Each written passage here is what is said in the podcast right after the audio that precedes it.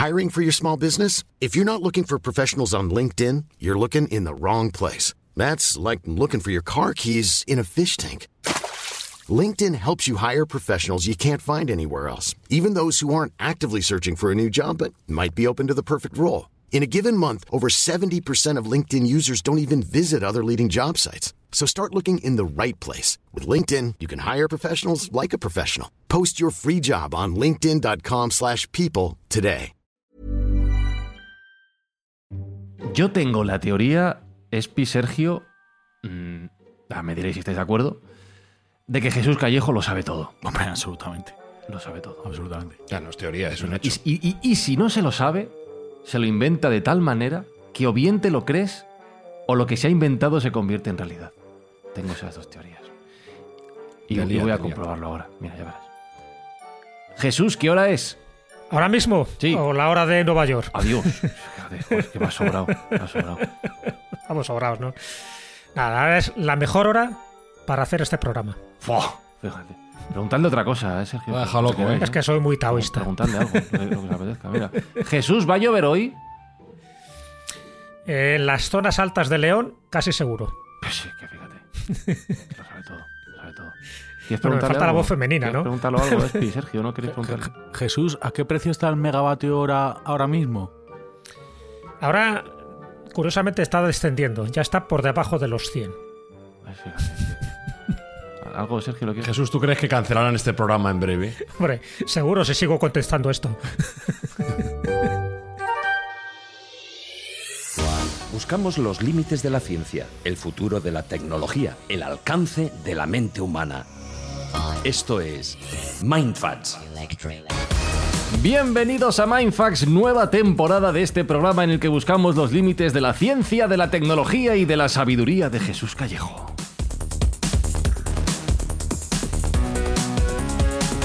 Oráculo nuestro, Callejo Jesús, ¿cómo estás? Otra pregunta más. Estoy muy bien. Cuando decías que me lo sé todo, yo sea tocino se me untan. Entonces ahí tengo un buen saborcillo. Alberto Espinosa, ¿cómo andas? Pues de vuelta al cole, macho. Hacía un montón de tiempo que no estábamos en el Mindfast, tío. Desde... Estoy un poco oxidado, me siento un poco... Ya, Uf, sí, a mí me pasa un poco lo mismo, pero bueno, yo creo que enseguida le cogimos el, el ritmo a esto, ¿no? Ya, ya, ya, no estoy seguro. Sergio Cordero, ¿cómo andamos? Muy contento, macho. Otra vez de vuelta aquí con vosotros, haciendo lo que me gusta, eh, divulgando un poco conocimiento que, que tenemos cogido con pinzas en algunos casos y, a- y en otras tenemos expertos como hoy que nos pueden ayudar. Y bueno, pues ayudando también al prójimo, eh, con lo cual, pues muy contento, ya te digo, de vuelta al cole como, como Alberto decía. Cuéntanos qué vamos a hacer, a qué vamos a dedicar nuestro trabajo, nuestro esfuerzo y nuestros ingresos a ayudar a quién en este comienzo de temporada, Sergio. Bueno, ya es un clásico cuando se va acercando la Navidad, eh, el intentar echar una mano a esos niños que muchas veces no pueden tener el auxilio de los Reyes Magos o de Papá Noel, pues eh, mandar nosotros una carta de su parte para que todos esos niños que no pueden tengan juguetes. Con lo cual este año repetimos. Pues este será el objetivo de esta primera parte de temporada de Mindfax. Bienvenidos, bienvenidas todas a este nuevo episodio, a esta nueva temporada. Vamos a buscar el superconocimiento humano y digital. Hiring for your small business? If you're not looking for professionals on LinkedIn, you're looking in the wrong place. That's like looking for your car keys in a fish tank. LinkedIn helps you hire professionals you can't find anywhere else, even those who aren't actively searching for a new job but might be open to the perfect role. In a given month, over 70% of LinkedIn users don't even visit other leading job sites. So start looking in the right place. With LinkedIn, you can hire professionals like a professional. Post your free job on linkedin.com slash people today.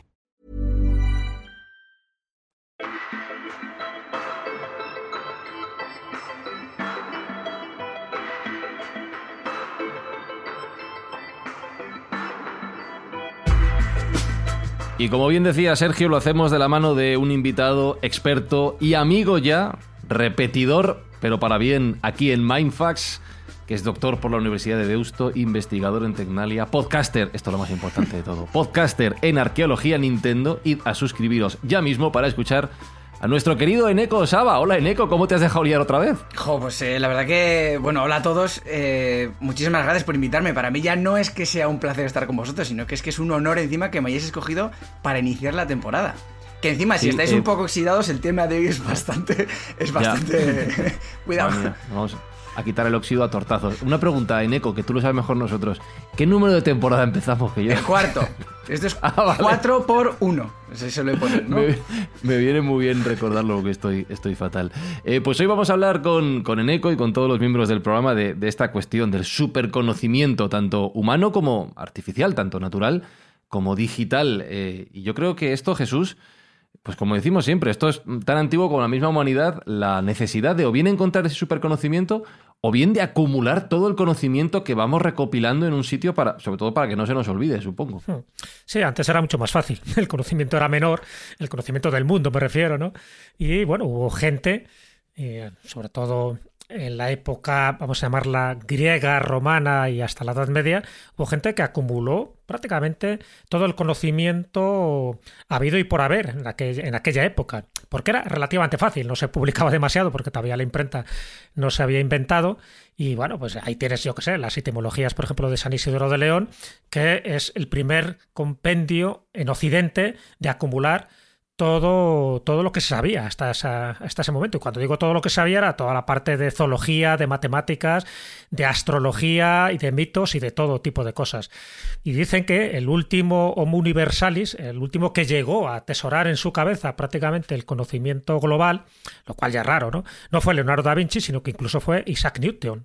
Tampoco tenía otras cosas que hacer, ¿no? porque no tenía una vida social así muy amplia, pero bueno, tenía una cabecita privilegiada. A partir de ahí, fíjate, ya estamos hablando ya del siglo XVIII, a partir de ahí nadie se puede considerar que tiene, que tiene un conocimiento global metido en su cabecita. Otra cosa es que ya tenemos medios tecnológicos para acceder a la información. Carlos Canales tampoco.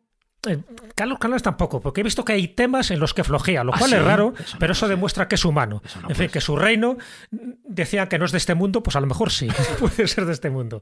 Pero yo, lo- yo creo que el salto cualitativo que hemos dado es que ya no hay gente que sepa de todo. A ver, puede saber de todo a nivel genérico, pero Mm. me refiero no, no al estilo de, de hombre universal o renacentista, pero sí tenemos los medios para saber dónde acceder a esa información.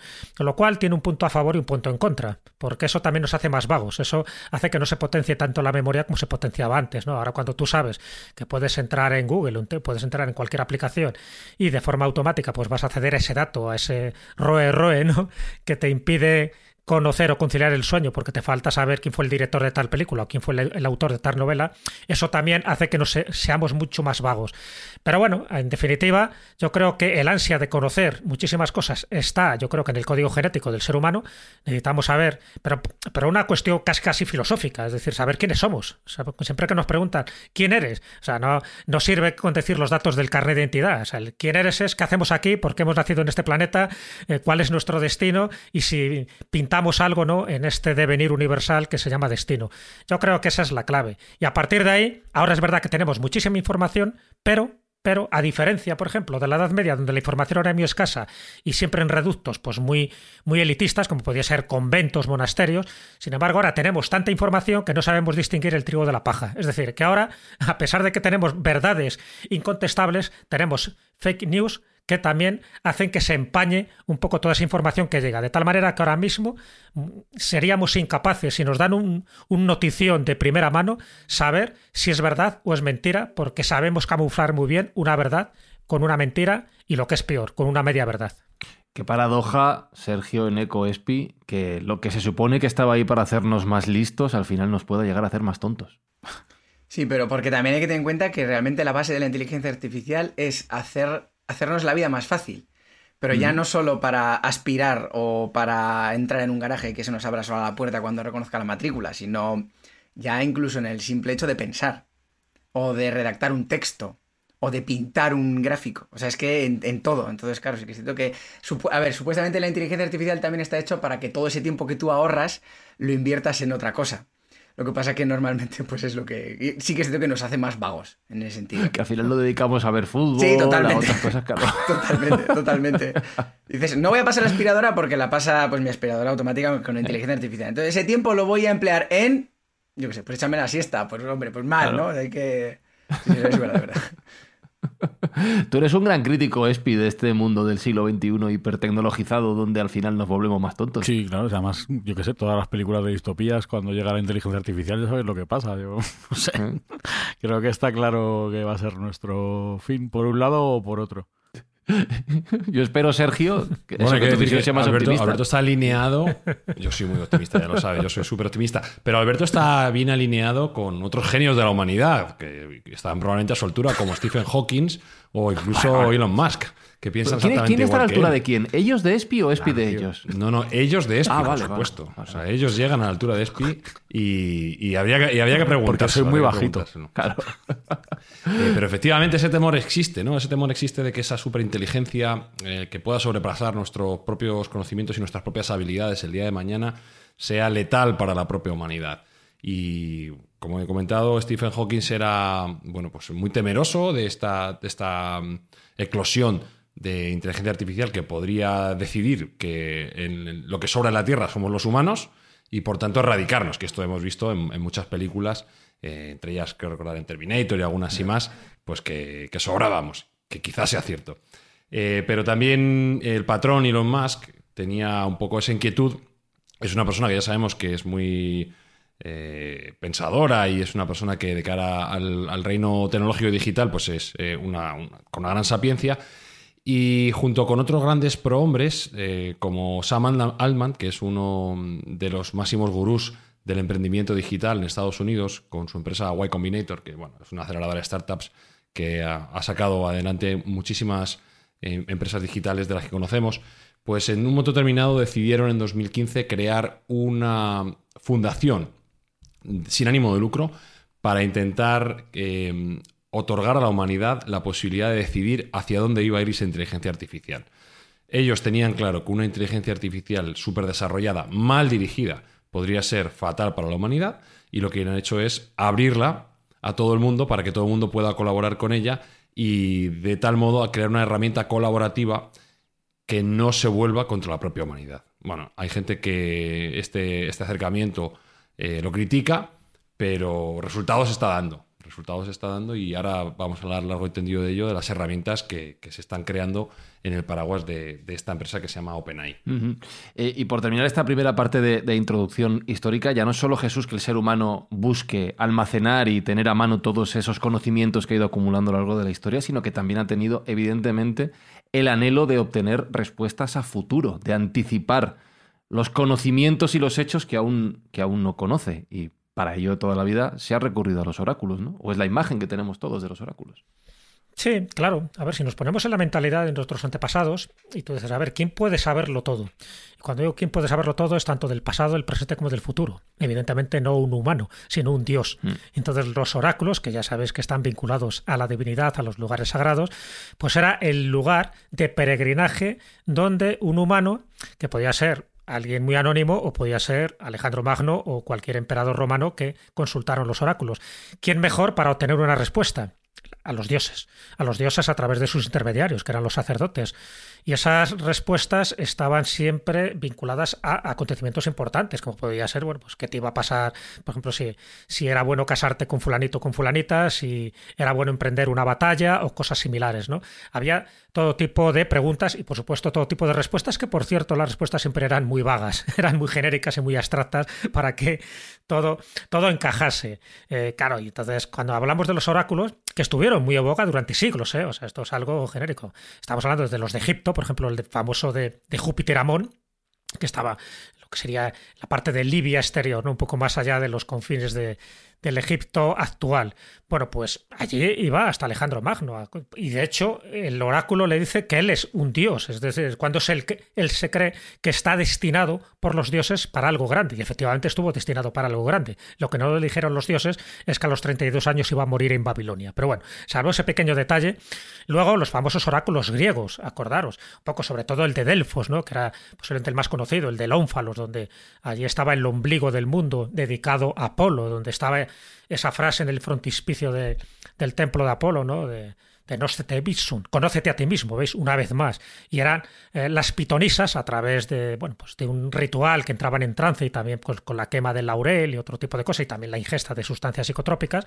Bueno, pues dice que entraban en, comunicación con los dioses y les daban esa información. O la Sibila de Cumas, ya que nos vamos también, por ejemplo, a toda la zona romana, ¿no? Cumas que estaría en lo que actualmente sería Nápoles y muy cerca del lago Averno, que por cierto es un lago muy destinado a, al infierno por, los gases metíficos ¿no? que, tiene ese lago, con lo cual todo creaba una parafernalia ideal pensando que será el sitio perfecto para ponerse en comunicación con esos dioses, ojo, con dioses que muchas veces eran del inframundo, pero daba igual, tenían la información. Así que los oráculos, fueran de Egipto, fueran de Grecia, fuera de Roma, no hablo de los de Oriente, siempre han sido una fuente de comunicación para preguntas inquietantes, pero siempre también eh, precedidas de, un estipendio, es decir, que había que dar una donación y hacer un ritual, había que hacer un sacrificio, por decirlo así. Y los rituales siempre eran muy apropiados en función de la, de la cuantía económica que tú, que tú le dabas. Quiere decir que los oráculos, no quiere decir, había mucha, mucha falsedad, yo creo que sí que había oráculos donde posiblemente esa conexión con la divinidad pudiera existir, que es un poco lo que hacían los chamanes en la época primitiva o prehistórica. Los chamanes eran los intermediarios, eran los que mediaban ¿no? entre el mundo visible y el invisible. Los oráculos era como mucho más, con mucha más parafernalia, pero con la misma finalidad. ¿Quién es el que puede obtener toda la información? Sencillamente un dios. Puede ser Apolo, puede ser Amón, puede ser Júpiter o puede ser el que el, el susum corda. Pero eso es lo que hizo que se generara también mucha picaresca. Se sabe, yo qué sé, yo he estado en el de Malta, por ejemplo, y había una serie de orificios para generar una reverberación del que estaba detrás pensando que era la voz de Dios, no, la palabra de Dios, el que te estaba dictando aquello y se sabía que era un truco del almendruco. Hmm. Pero que funcionaba. Hmm. Bueno, mira, usos de la tecnología para conseguir ese, ese efecto. Eh, quería preguntarle estas cosas a Jesús para hacer la introducción a modo de de dónde venimos. Sabemos dónde estamos, grabando y escuchando Mindfacts. A lo mejor estabais mejor echando la siesta, como decía Neko, pero bueno, si estáis aquí, vosotros sabréis. Y vamos a preguntarnos ahora, ¿a dónde vamos?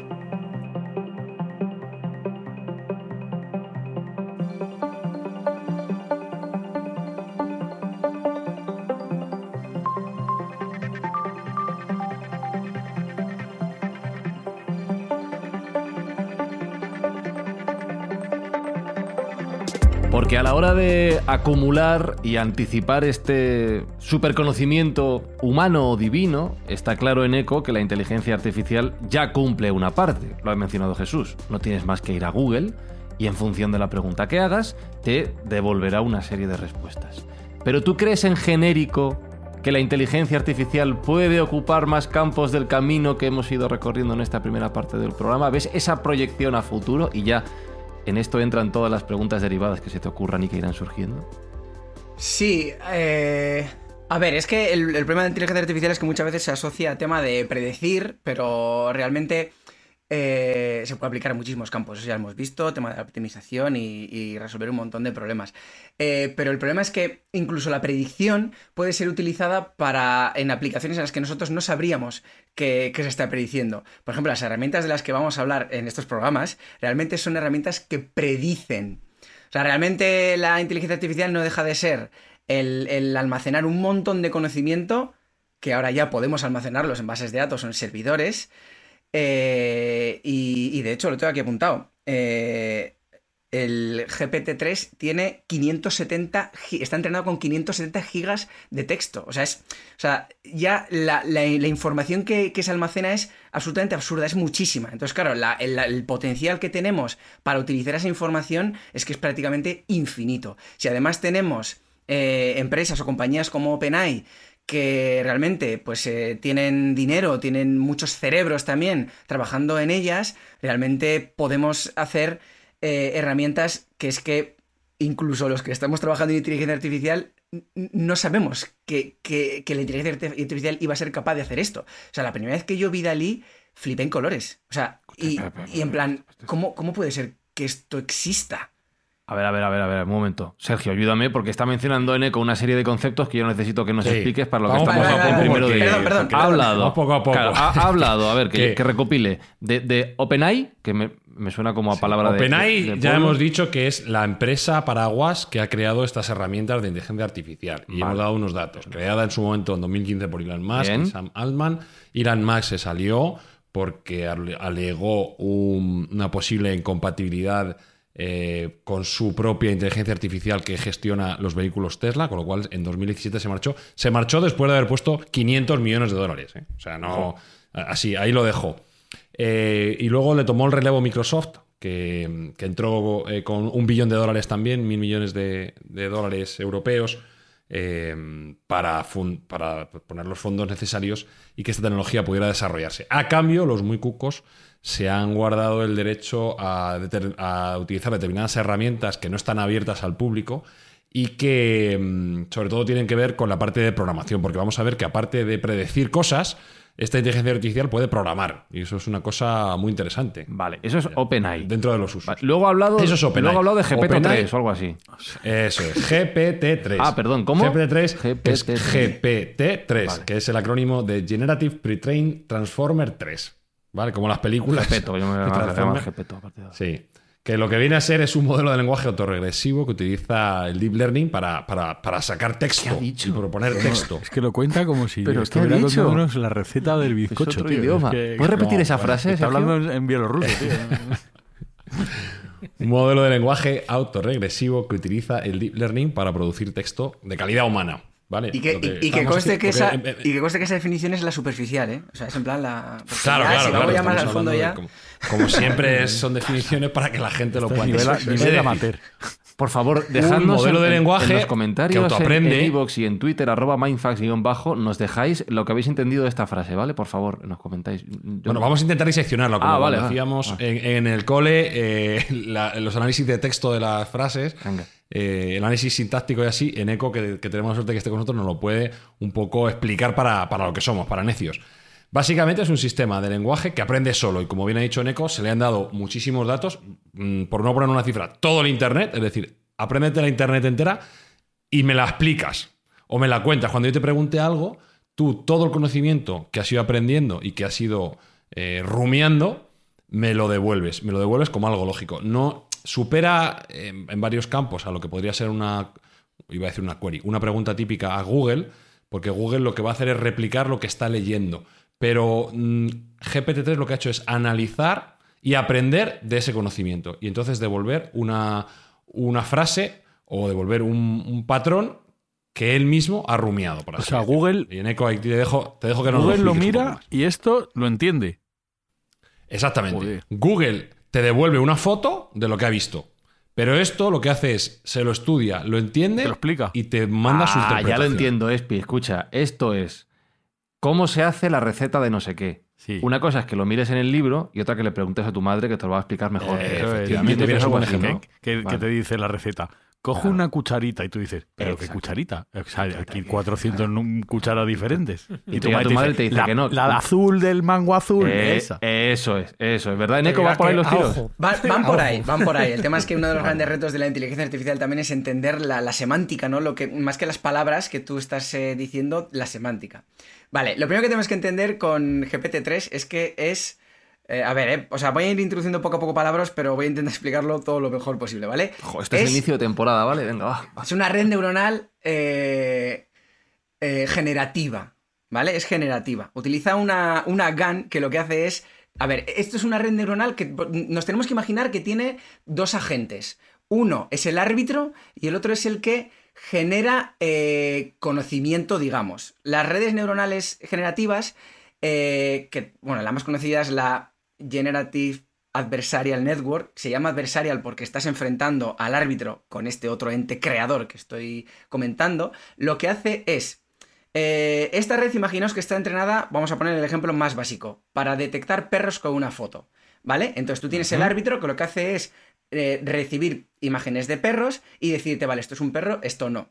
La otra parte, que es el generador, el que intenta engañar al árbitro, lo que hace es modificar esas imágenes o esos textos o lo que sea para eh, intentar engañar Es decir, yo tengo esta imagen de un perro. Si hago este cambio aquí, ¿sigues creyendo que es un perro? Y dice la otra, sí, vale, pues voy a intentar modificarlo un poco más. ¿Sigues pensando que es un perro? No. Pues entonces ya la red aprende a engañar a esa red que tú tienes. Vale, lo más interesante aquí es que puedes generar. Eh, esta red tiene el árbitro y el generador. El generador puede aprender de la nada, entre comillas, explicaremos luego cómo, a generar fotos o generar contenido que engañen al árbitro eh, que está en la red eh, haciéndole creer que está generando contenido para el que esa red está entrenado. Si y está entrenado para generar texto, pues texto coherente. Si está generada la red, está creada la red para, para detectar gatos, pues fotos de gatos. Perros, pues ah, fotos de perros. Entonces, eso es lo primero. Estas redes, o estos eh, GPT-3, es una red generativa.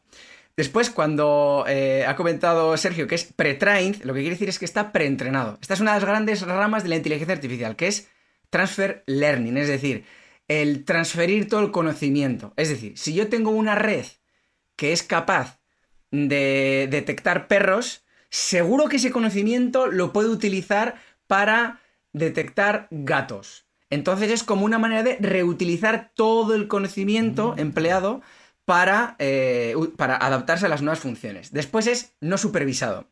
Esto quiere decir que aprende de lo que, entre comillas, no, no existe. O sea, es decir, porque tú le puedes pasar unos datos y tú le puedes decir, ¿esto es un perro o es un gato? Pero tú ya le estás clasificando, tú le estás supervisando, tú le estás diciendo, oye, esta foto es un perro o un gato. Cuando es no supervisado, eh, tú le pasas un montón de datos y la red es capaz de detectar, es decir, esto es algo. Y luego tú dices, vale, pues es un perro. Esto es otra cosa, es un gato. Entonces es como que la red aprende, entre comillas, de la nada. Entonces tú juntas todo, todo eso aunque puede ser que no se esté entendiendo, nada, pero bueno, tú juntas, tú juntas todas esas tecnologías y haces, tienes el GPT-3, que es un generador de texto. Lo que realmente es, es un predictor al que tú le das, puede ser por ejemplo un enunciado, que tú le dices, redáctame un texto sobre eh, el partido del Milan de ayer. Y quiero que me cuentes que ganó 2-0 y que empezó perdiendo y luego remontó. Bueno, 2-1 eh, y empezó perdiendo y acabó ganando. Le das esos tips y ya él es capaz de generarte el texto de una manera semántica que hace creer que es realmente un ser humano y realmente es predicción. Lo que, lo que la red hace es predecir cuál va a ser la siguiente palabra o el siguiente pedazo de texto para que sea sintácticamente, semánticamente correcto. Pero esto entonces es el chollo para los estudiantes de la ESO o de secundaria. Eh, hazme una... redacción de mil palabras sobre Hernán Cortés. ya está. Es una de las aplicaciones que, para la que vale esto. Vale para, para, esto, bueno, no sé si tenéis pensado hablar de aplicaciones, pero yo puedo soltar unas cuantas. Hay una también que es eh, el tema de lo, típico cuando estamos en el colegio, que era rellena la casilla. Pues, por ejemplo, eh, esto imaginaos que hay un montón de. Bueno, hay un montón de tablillas sumerias que les falta un montón de contenido. Pues GPT-3, si tú tienes todo el contenido previo, podría llegar a predecir qué es lo que falta en esas tablillas. ¿Qué es lo que falta en esos pequeños huecos? Eh, luego, por ejemplo, documentos farragosos. A nadie le interesa en una inmobiliaria hacer un contrato. Bueno, pues te lo puedes rellenar. GPT-3, por ejemplo. O los programadores, por ejemplo, códigos. Yo quiero un código en lenguaje Python que me haga esto. También te puede generar eso. O sea, no hay, el, lenguaje también puede ser lenguaje de programación. Y tiene un montón, realmente. Esto es muy interesante, pero no me Por supuesto, por supuesto. quiero, detenerme, quiero detenerme porque, claro, esto lo que permite es acercar algo tan a priori complejo como es la programación a cualquier ser humano. Es decir, ya no es tan necesario el conocer el lenguaje de programación en el cual quieras programar, como que tendrás un asistente en el cual tú le digas, quiero hacer un programa que cuando meta dos números me los sume. Y el propio, la propia inteligencia artificial te va a hacer esa programación. Hmm. De tal modo que imaginar el poder que trasladamos al usuario de a pie para crear aplicaciones, para hacer nuevos programas, eh, cuestiones que antes técnicamente era imposible, yo podía tener una buena idea, pero la capacidad técnica no la tenía, cuando este tipo de modelos vaya avanzando, pues hará innecesario el tener que tener un conocimiento mm, del, propio lenguaje de programación. Claro, pero ahí le devuelvo la pelota pues a Jesús y a Espi de lo que hablábamos antes. Si todo el mundo tiene a su alcance todos esos conocimientos, que está muy bien, ¿dónde queda el mérito del conocimiento, las ganas de aprender y todo lo que decíais, no? Eh, le, doy la no, porque te libera para nuevas cosas. Por ejemplo, para echarte la siesta. Bueno, La, por ejemplo, la idea, por ejemplo, la, para echarte la la- siesta, la idea. Yo creo que la idea, yo creo que es de las pocas cosas que nos quedan ya, ¿no? La idea, la imaginación, el, porque Claro. esto, este, este GPT-3 está ideado por alguien, ¿no? Por ejemplo, o, o hazme un texto de esto, eh, o prográmame, quiero un, claro, seguramente si tú, ah, el GPT-3 también falla, ¿eh? Tiene sus cosas también, tiene sus cosas negativas, ¿eh? Eh, podemos hablar luego de ellas si queréis. Pero no es del todo correcto. Tú si, por ejemplo, a un GPT-3 le dices, quiero que me mm, redactes un texto que sea una poesía, que algo muy rebuscado, digamos, no te lo va a hacer bien. O, por ejemplo, quiero un código que, que sea demasiado específico, o en plan, claro, eh, genérame un código que sea capaz de resolver este problema súper complejo, no, te lo va, no, no te lo va a generar. Entonces, Sí, es curioso que esas partes creativas más humanas le cuestan, evidentemente. La parte, digamos, emocional le cuesta un poco más, pero es capaz de crear, por ejemplo, tú le puedes dar un, un supuesto y él te crea una historia, por ejemplo, de miedo. Le dices, dime una historia de miedo en el cual aparezca un oso y un carruaje. Y a lo mejor, bueno, podríamos hacer la, eh, la prueba, a ver lo que, lo que saca. Pero, pero haría eh, una historia corta, normalmente tampoco suelen ser muy largas, donde introduciría esos parámetros que tú le has dado y de algún modo le daría una vuelta misteriosa o, o- o de miedo Me estás dando una idea para un programa de Mindfax. Noche de cuentos a, eh, IA. digital. Sí, sí, sí. Pero aquí, quiero meter un apunte que me parece muy clave. Y es que el hecho de que GPT-3 pueda generar un texto sobre miedo no quiere decir que la herramienta conozca el miedo, sepa lo que es el miedo y diga, ahora te vas. Pero sabe a lo que nosotros nos da miedo. Eso sabe es, lo que nosotros eso es. eh, nos puede producir, o lo que nosotros identificamos como una historia de miedo. Eso es, ha aprendido a generar miedo, entre comillas. Aprendi- es, que no tiene miedo. hace muy poco, eh, no sé si era justo esta o, o alguna de Google, leí un artículo en el que decía que había generado un texto en el que el, el- el- el texto te decía, hola, soy un texto generado por inteligencia artificial y que sepas que yo tengo sentimientos, yo siento amor, siento amor por esta persona, siento no sé qué.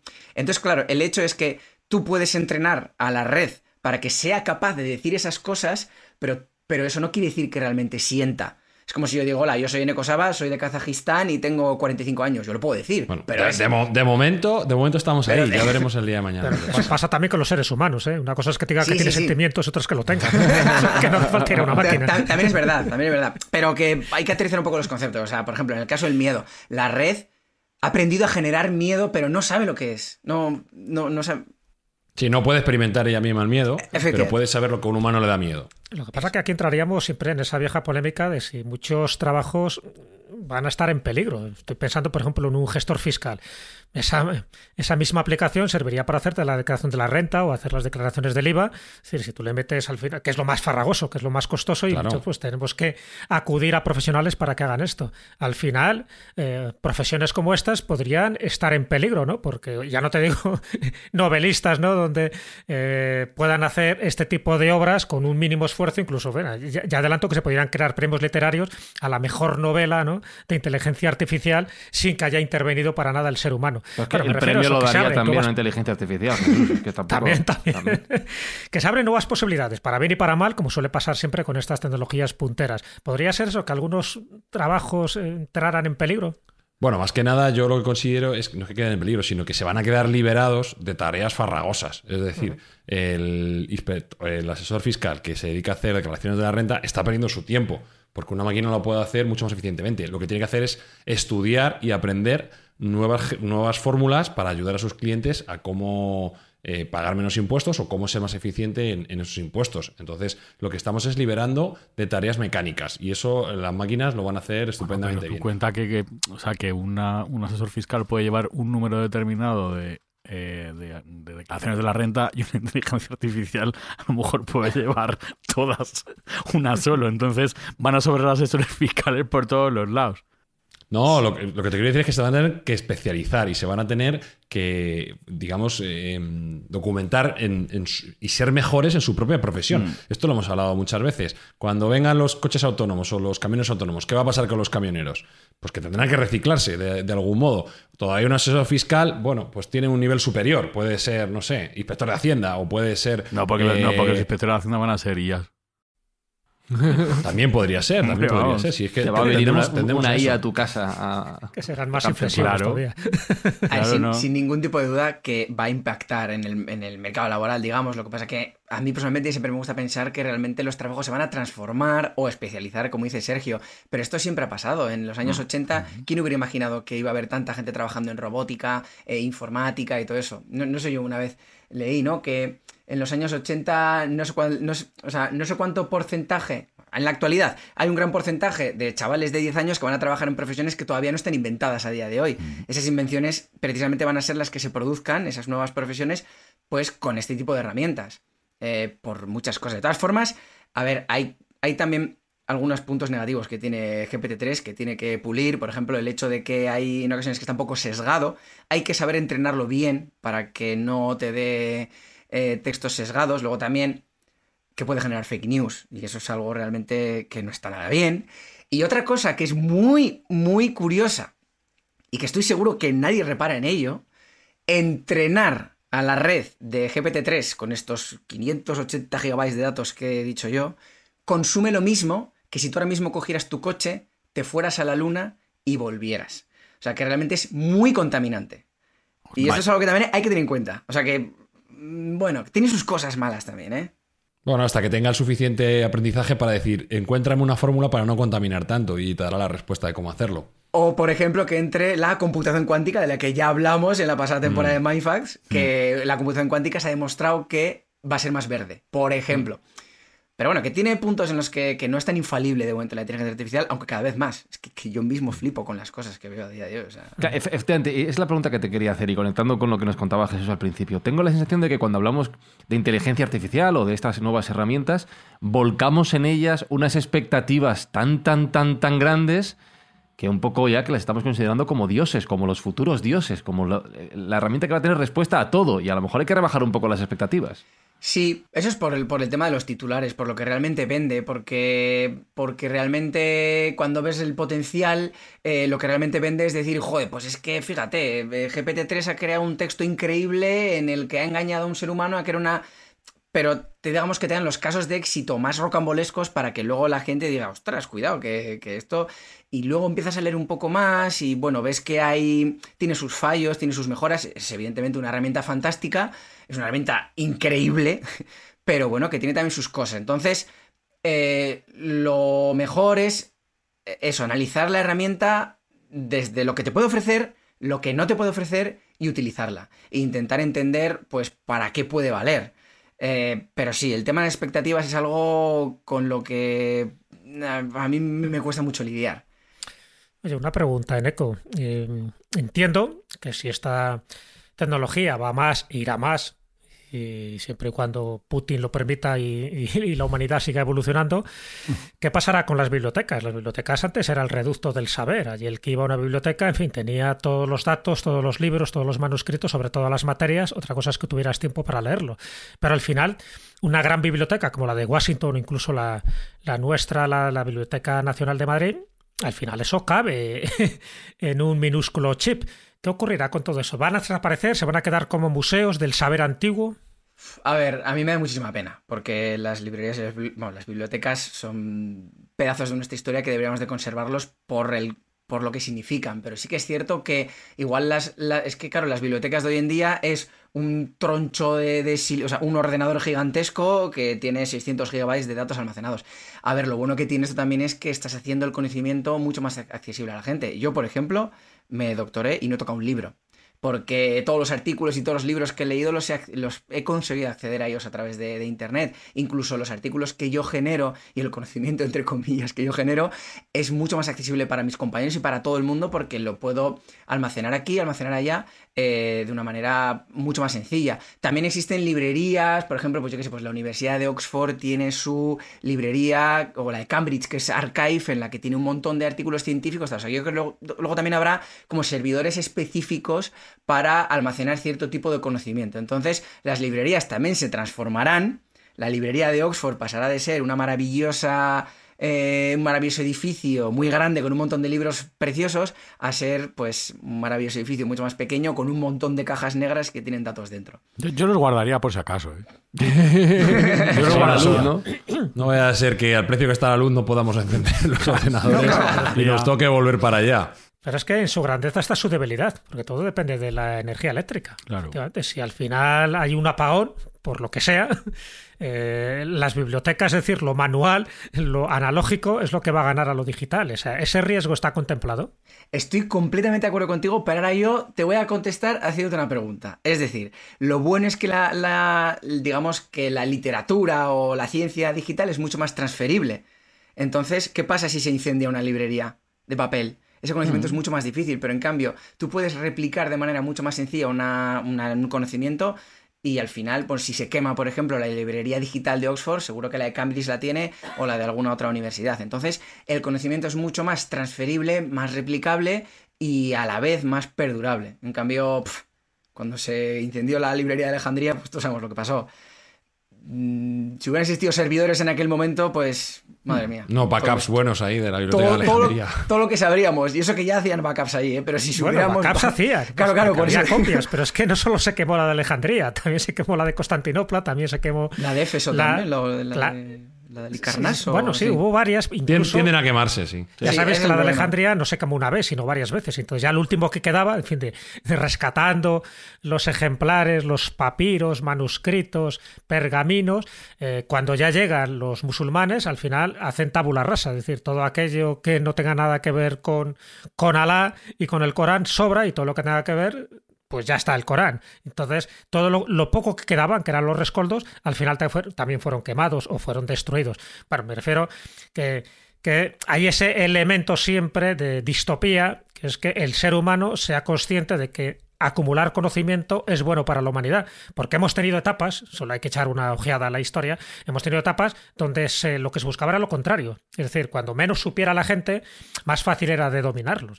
Yo sé, estoy pensando en, en el famoso emperador amarillo, ¿no? El que hizo la, la muralla china, Qixi Huangdi, cuando eh, él llega al poder, elimina prácticamente todos los libros que había mm, que no fueran de agricultura, que no fueran de alquimia, es decir, de cosas que a él le pudieran producir algún tipo de beneficio. Todo lo demás lo quemó, porque él pensaba que ahí empezaba una nueva era y por lo tanto la gente no tenía por qué saber nada del pasado.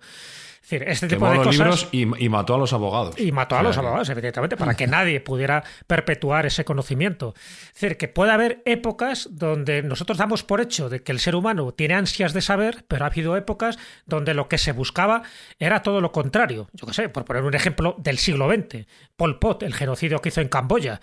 O sea, aquel que tuviera gafas o aquel que tuviera algún tipo de estudios se lo cargaba directamente porque no buscaba a alguien que, que supiera, sino precisamente al ignorante que le pudieras dominar. Es decir, que son variables muy interesantes que hay que tener en cuenta porque ya sabes que siempre el destino al final busca una serie de recovecos para que no se cumplan lo que decían los profetas. Por eso casi siempre o casi nunca los profetas aciertan. Hmm. Eh, Yo tenía una pregunta mucho más mundana. Estaba buscando ahora en Google cómo usar GPT-3. No me sale la palabra. GPT. ¿Cómo, cómo se, eh, cómo se utiliza Gepeto? Sergio? GPT-3. Yo, Gepeto se va a quedar así. ¿Cómo se utiliza? ¿Cómo? Lo he buscado en Google y no he conseguido entrar. ¿Esto cómo Ah, va? es muy fácil. Mira, eh, claro, bueno, tienes que tener una cuenta, te tienen que admitir Ah. en la cuenta. Yo, yo tengo una cuentecita.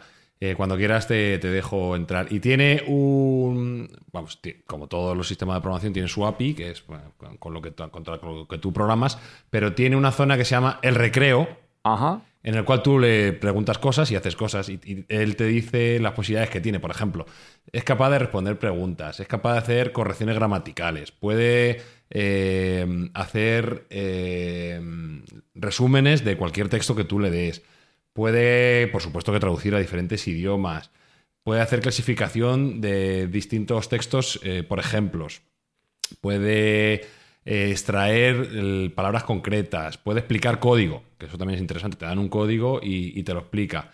Eh, puede crear hojas de cálculo. Eh, bueno, muchísimas cosas. Mira, hace, este me gusta. El creador de listas de libros de ciencia ficción. Tú le dices, ¿cuáles son los 20 mejores libros de ciencia ficción de la historia? Y te los dice. Ya tenemos polémica. O, o en español, sí. Entonces, bueno, a Claro, día de eso- hoy hay pero eso muchos- según ¿eh? su propio criterio. Claro. Eso es, claro. eso, sí. Y según Claro, claro. los filtros que no, tú le no, pongas. No, no, claro. no, no según el criterio, según el criterio que él ha aprendido del Internet. Es decir, él tomará, él tomará el pulsar del Internet, ¿vale? Y te dirá, según el Internet, lo que yo he leído, estos son los mejores libros, ¿vale? Como por ejemplo, tiene, un, tiene una función que me parece bastante interesante y que tiene una aplicación bastante clara, que es el pulsar eh, los tweets, ¿vale? Si tienen sesgos positivos o negativos. Es decir, ¿este tweet es bueno o es malo para mi empresa? ¿Lo que está diciendo este señor es positivo o es negativo? Bueno, pues automáticamente GPT-3 te puede decir eh, si es bueno o malo y clasificar esos tweets. Y luego tiene otra cosa que es muy interesante, a mí me gusta mucho y creo que puede tener un futuro importante, que es el amigo online. Ay, Un amigo, un chat de amigos. Hay mucha gente sola que no tiene con quién hablar Qué triste. y, y gracias a esta tecnología pues va a poder tener con quién desahogarse con quién comentar sus penas y a mayores con, con la sensación de que no mm, le van a traicionar, ni de que eso va a salir a ningún sitio, ni que se va a vender a, a otros amigos. Entonces, parece triste a priori, pero hay mucha gente que de verdad le, le puede venir bien.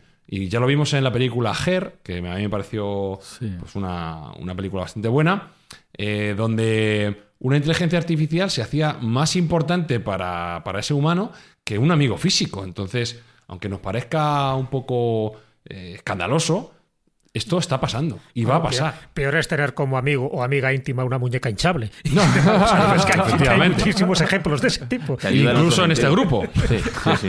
Eh, madre mía. Vamos. Y Yo es que quería entrar en GP3 para pedirle que me redactara, es que ya estoy vago, claro, la despedida de este episodio, pero yo no sé si, si hace eso GP3 o se rebaja a ese nivel. Espera, es que tengo te- es que hay una pregunta que, que me, me ronda la cabeza. ¿Cuál? A ver. O sea, antes habéis explicado. La de la muñeca hinchable. No, tío, esta no. Eh, habéis explicado que bueno que esto puede ser para discernir fotos de gatos, por ejemplo, ¿no? Fotos de perros. Bueno, Más o eso menos. no, no, no es realmente esta, sino que bueno, un es ejemplo, una red, Era un era un ejemplo, ejemplo. es una red, es una red neuronal, puede llegar a distinguir fotos de gatos, sí. O sí, sea, sí, sí. Si, por ejemplo, metiéramos a Izuzquiza en un Sí. disfraz de gato, pero muy, muy, muy currado, muy currado, y le hacemos una foto, Hmm. ¿sería capaz de discernir si Izuzquiza es un gato o no? A ver, yo diría que si la red es muy, muy, muy, muy buena, sí, o incluso te podría decir, esto no es un gato, sino que es un ser humano disfrazado de gato. Pero ¿sería capaz de distinguir a Izuzquiza con gafas y sin gafas? Pues también, yo, yo, vamos, estoy seguro que sí. A nada que salgas cuatro veces en Google con gafas y cuatro veces sin ellas, sí, seguro. Ya, verá que el cambio es grande, tío, no tiene mérito. Es más difícil Bueno. Tienes razón. Está mucho más guapo ahora. Sí, es verdad. tío, eso Oye, también es Otra verdad. pregunta me gustaría hacer antes de que nos, nos vayamos. Esto, este superconocimiento ¿no? del que estás hablando, ¿puede crear algún tipo de corriente religiosa o espiritual? A ver, eh, Me explico, y te hago un pequeño resumen. Hay un cuento de Frederick Brown, ya sabes que hacía muy pequeños cuentecitos ahí de ciencia ficción, y hay uno de ellos, muy resumido, que al final todos los ordenadores se, se conectan en una gran supercomputadora, ¿no? Es un momento solemne donde todos los presidentes de todas las naciones se juntan allí para enchufar esa super máquina, ¿no? Donde todo, por fin, todo el conocimiento de todos los demás ordenadores de todo el mundo se concentra en su superordenador, y bueno, y le preguntan al presidente de Estados Unidos del momento que haga una pregunta, ¿no? La pregunta solemne, la pregunta inaugural. Y la pregunta que le dicen antes de, de enchufar, bueno, en el momento que es enchufado ese superordenador, le dice, ¿Dios existe? Y entonces esa gran máquina, esa gran superconciencia, superinteligencia, le dice, ahora sí. ¿Puede ocurrir algo parecido? a ver, yo creo que Hombre, sí, yo- pero yo- porque... A ver, no, no, da- dale, Sergio, dale, dale. No, no, no, yo iba a decir primero, eh, encantado de los cuentos de Callejo en Mindful, la versión Mindful me encanta. Me- además que me encanta el propio cuento. Yo creo que puede haber una idolatría de la tecnología. Eso puede pasar. Y puede pasar que la gente empiece a confiar más en lo que le dice una máquina que lo que le dice un humano. Eso también puede pasar. Ah, de ahí a un movimiento religioso hay poca distancia. Ya sabemos que ce- cenutrios hay en todos los sitios y gente con pocas luces también, con lo cual se puede confundir la gente y llevar al ámbito religioso lo- esto que estamos comentando. A mi juicio no es difícil, puede pasar. Esperemos que no pase, pero puede pasar. Eh, yo también lo creo. Bueno, pensaba meterme en un barrizal, pero con los calificativos que has dicho tú, Sergio, ya no, ya no, no creo que lo haga.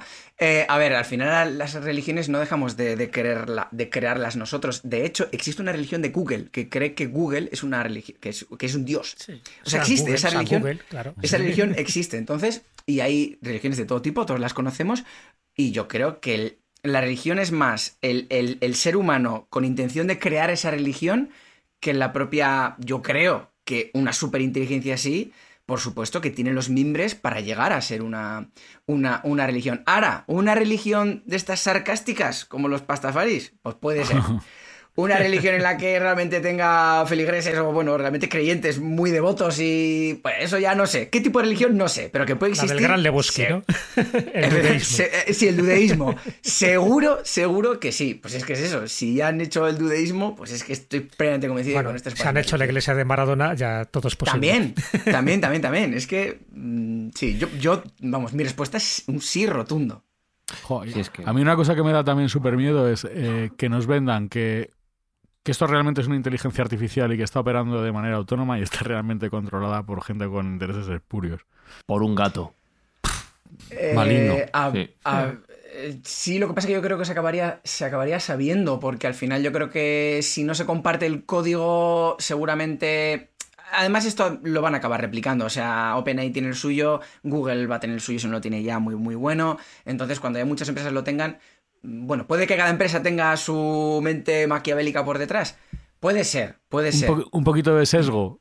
Se- Sesgo sí, de, de hecho el sesgo es uno de los mayores peligros que tiene esta, e- esta herramienta. El hecho de que se haga misógino o que se haga racista es uno de los grandes problemas que tiene este tipo de herramientas, porque es, es mucho más fácil de lo que podemos pensar.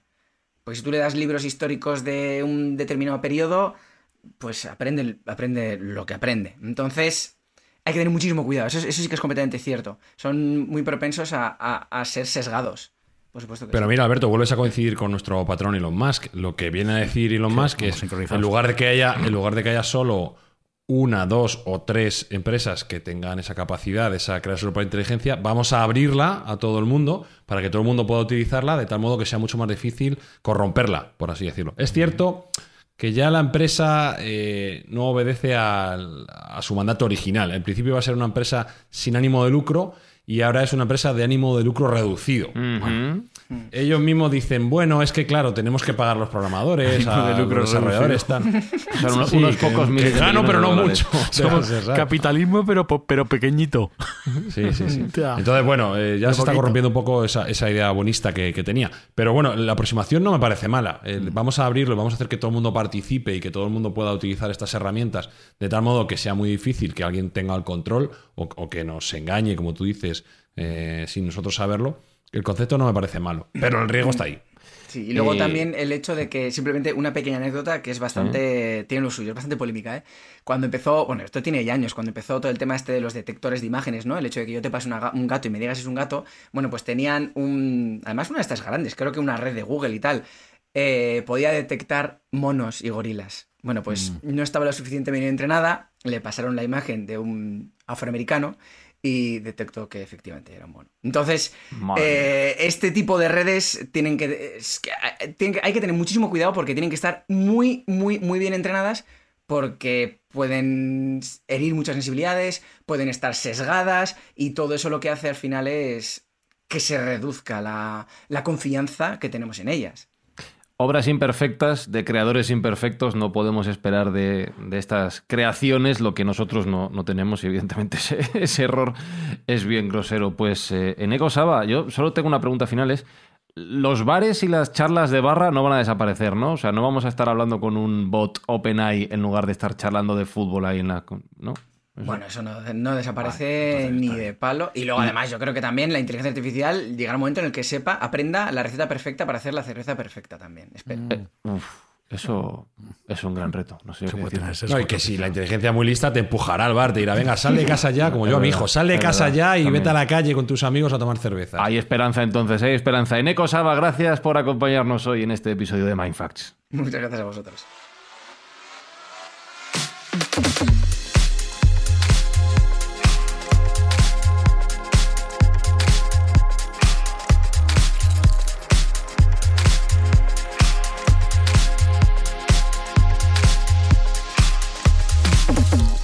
¿Te das cuenta, Espinosa, de que eh, los episodios de Mindfax al final avanzan hacia una realidad que va a ser inevitable y es que los, los postcards los acabe haciendo una inteligencia artificial? Joder, llevo pensando, pero desde que hemos empezado el programa, que aquí sobramos eh, tú y yo, eh, pero en breve, vamos. Que va, y va a mejorar una barbaridad, ¿eh? Os cuento al hilo de esto que hay un rumor por ahí maligno Ay, que no. dice que un porcentaje muy elevado de las series de Netflix, los guiones, los está haciendo una inteligencia artificial. Y los actores también, ¿no? Y los directores también. Bueno, ¿no? los actores hay muchos que mm, robots lo harían mejor que ellos, pero, pero Y las- parece y- ser que los guiones están siendo programados. Y películas de series de Netflix me lo creo, porque ya que tienen cada truño allí metido. Sí, pff, sí, una castaña ¿Somos, importante. ¿Somos nosotros el resultado de la inteligencia artificial?